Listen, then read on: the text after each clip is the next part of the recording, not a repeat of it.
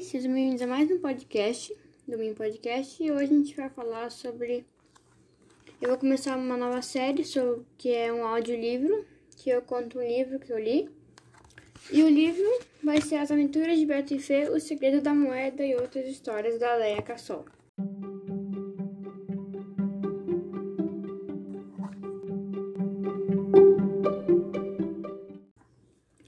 O... A história vai ser Minhas Férias de Verão. Eu me chamo Antônio e eu só estou fazendo essa redação porque é o nosso primeiro trabalho na quinta série. Meus amigos, que são o Beto e a Fê, eles foram para Minas Gerais. Uh, é que Minas Gerais foi o último lugar onde o Beto morou antes de vir para Porto Alegre. O Toshio, que é a minha versão japonesa, estava aprofundado nos estudos da sua cultura. Já a Bel tinha ido viajar para a Europa com os pais. Bom, sobramos apenas eu e meu videogame. Não que seja ruim, mas eu tinha ganho só um jogo novo no Natal. E eu já tinha virado ele tantas vezes que quando chegava o chefão, na última fase, ele já me chamava pelo nome. Uh, se bem que já derrotei ele de cabeça para baixo, com os olhos fechados e até levando o xixi da minha mãe. Pensando assim, até que vai ser fácil com uma mão só.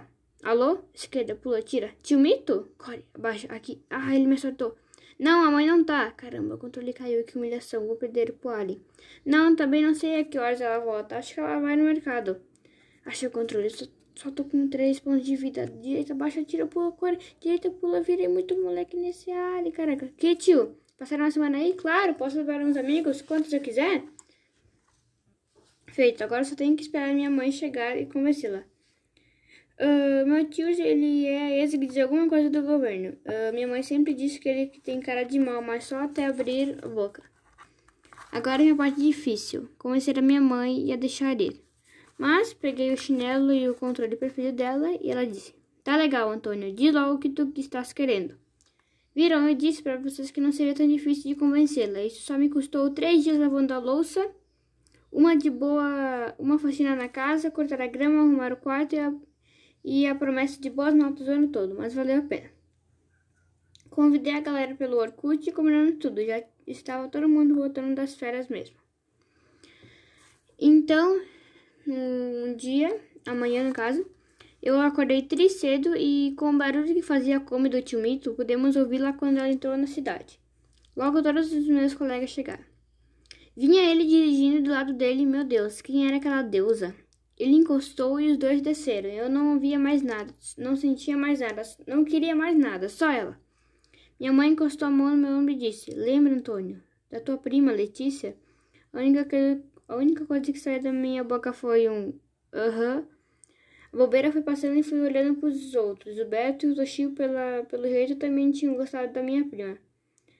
A Fê com aquela cara de aventureira e a Bel com cara de decepção para a Kombi azul do tio. Todos dentro, pé na estrada. Na viagem, o tio ligou a rádio e fomos todos cantando e rindo de uma vez. Que a prima ria, cada vez que a prima ria no carro eu derretia. Eu estava me sentindo um sorvete no sol e pelo que via o Beto Tuxu também. Chegando na casa, que era uma casa bem branca e grande, um quarto foi para os guris e outro para as gurias. Como no quarto dos guris tinha só duas camas, eu me adiantei em dizer: Pode deixar que eu durmo no chão. Descendente de um lanceiro negro, o chão para mim é como se fosse uma cama macia. O Toshio não quis ficar para trás, encheu o peito e disse: Opa, batalha, batalha! Meus ancestrais eram grandes samurais, portanto, se a batalha dormir no chão, eu te acompanho, Tonho. Beto suspirou, deu um sorriso de quem tinha mordido pimenta, achando que era pitanga, e falou: Bem, eu não sei se tem algum antepassado guerreiro, mas. Amigos são amigos, durmo no chão também. Combinado. Todas as nossas malas ajeitadas, ou melhor, atiradas, no quarto, tudo pronto para sair e conhecer a estância, mas começou a desabar água. Chovia muito com muitos relâmpagos. Eu queria ir lá fora, sei lá, jogar bola. Mas não deu. Resumo do dia? Ficamos dentro da casa nos olhando, até que não foi tão ruim ficar olhando para a prima. Que prima, hora de dormir. Puxamos os dois colchões das camas e botamos no chão. Na manhã seguinte foi acordar com cutucões, abriu os olhos que não queria muito se abrir e viu o carão do Beto. Ele botou o dedo na frente da boca pedindo silêncio. Eu entendi. Me puxou pela mão e fiquei de pé. Ele apontou para o Toshio que ainda dormia. Gente, assim era algo. O Toshio agarrado num bichinho de pelúcia, um daqueles desenhos japoneses que passava na TV. Sem camisa e com uma bermuda cheia daquele bichinho também. Chegamos na cozinha e o tio já estava tomando chimarrão. Assim que eles nos viu, disse: E aí, gurizada, dormindo bem? Todos dizemos: Aham, aham. Sentamos e comemos. Eu estava louco de fome. Comi uns dois pedaços de pão feito em casa. Aquilo é muito bom. As meninas ainda estavam no banheiro se arrumando. Enquanto isso, a gente, eu e meu tio, combinamos que a gente ia levar elas para conhecer a estância e aí colocaremos elas dentro da poça de lama. E assim foi feito. Elas chegaram barulhentas. Nós, em silêncio, quando começaram a comer, o tio falou.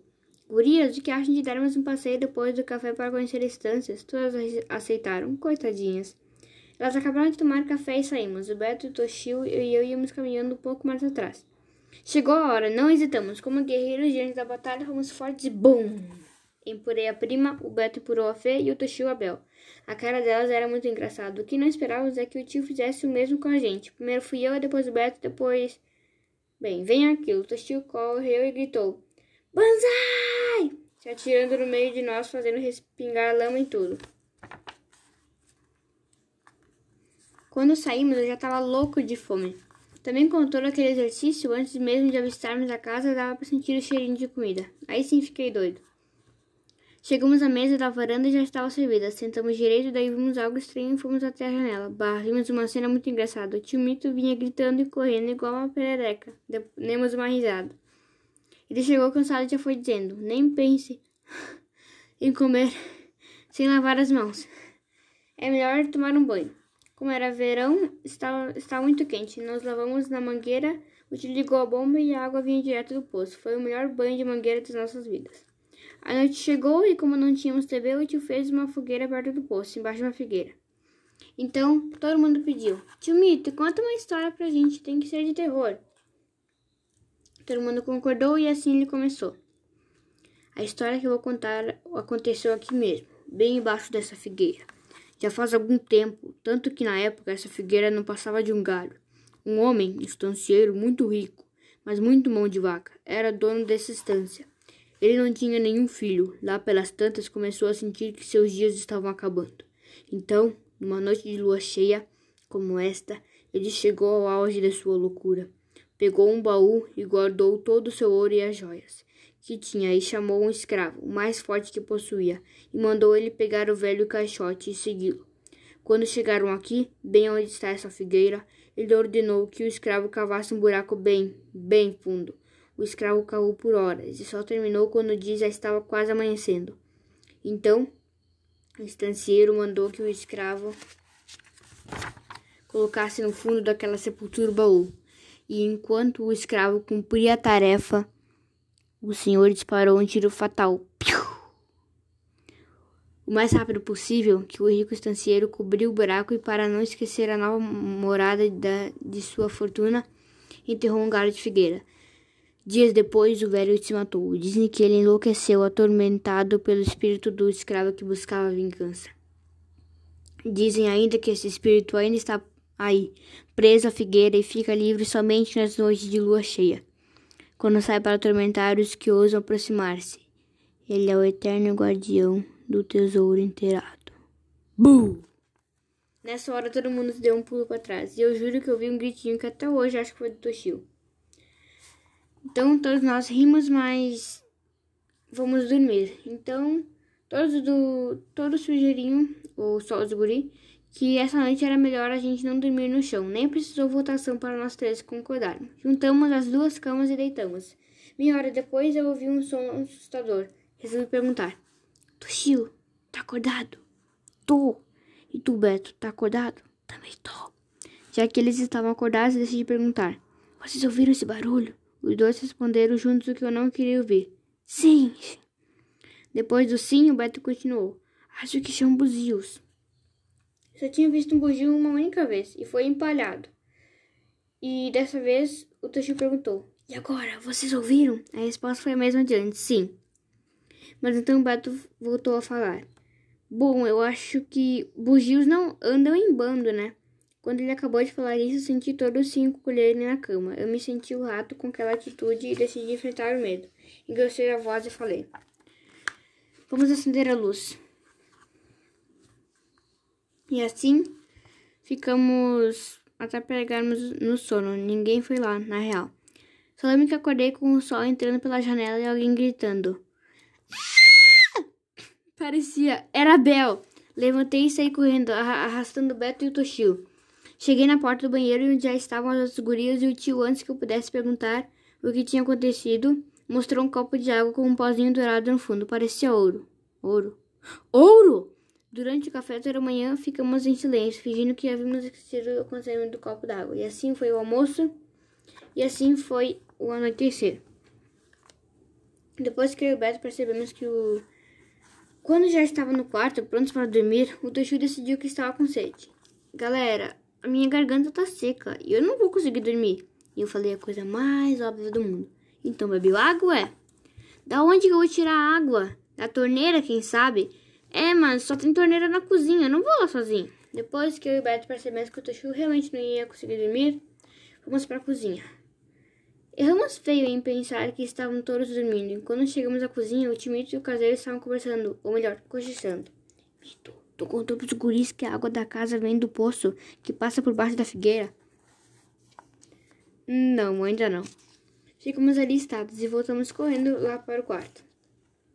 No café da manhã, o Beto perguntou: Tio Mito, sabe se a água que vem do poço passa por baixo da figueira? Toshio e eu engolimos um pedaço de pão inteiro quando vimos a pergunta dele. O tio fez cara de confuso e falou: Acho que sim, Beto, mas por que pergunta? Agora foi a vez do Beto de disfarçar. Nada, não, só curiosidade, uai. E. Apesar da boa atuação do Beto, acho que o time desconfiou. Ficamos o dia inteiro tentando disfarçar. E chegou a noite, vestimos nossos pijamas e esperamos todos apagarem as luzes. Só então saímos pé por pé e fomos até a janela da sala. Esperamos, esperamos, esperamos. Quando já estavam quase assistindo alguém, alguma coisa apareceu por trás da figueira. Não dava para ver muita coisa, além de que era um homem alto e forte. Ficamos congelados, que ele foi até o poço, levantou a tampa, ficou um tempo ali e depois sumiu por onde havia aparecido. Assim que recuperamos os movimentos, corremos pro quarto e perguntei: O que era aquilo? O tio veio com uma resposta engraçada. Não era bugios. Então, depois, apesar da graça, ninguém riu. Assim que o sol apareceu, nos levantamos e fomos até mesmo a janela da noite anterior. Não havia nada, nem no poço, nem na figueira.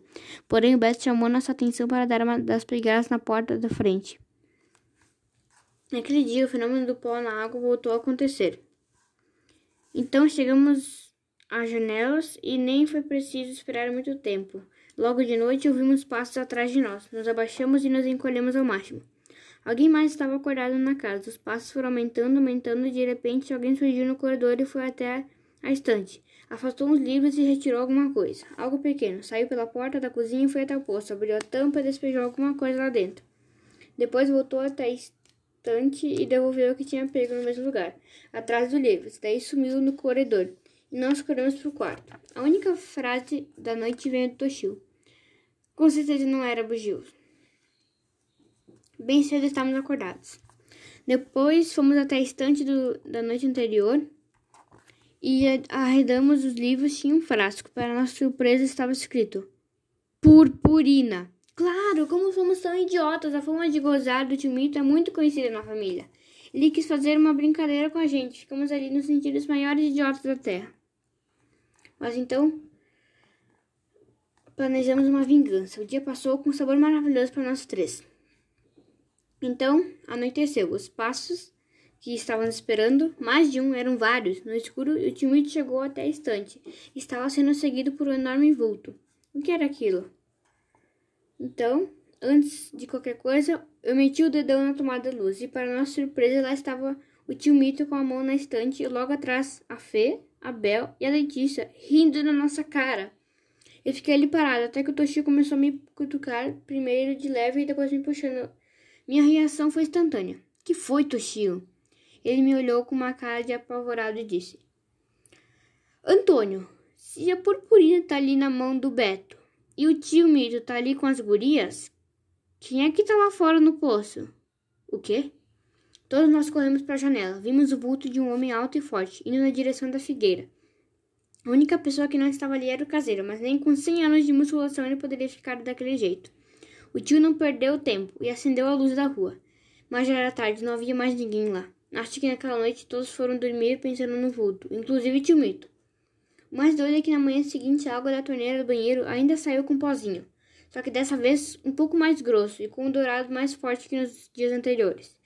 Não deu para investigar porque já era hora de voltar para casa. É uma pena, mas teremos que esperar as próximas férias para descobrir quem é realmente o vulto. Tio Mito já disse que está de pé essa próxima aventura. Bom, essas foram as minhas férias de verão. Prof, já que tu pediu só uma página, eu escrevi tantas, tudo bem que podia dar nota só para a página que estivesse com menos erros, né? Bom, então essa foi a história, espero que tenham gostado e aprendido, ou melhor, ouvido um pouco mais dessa história que é muito legal.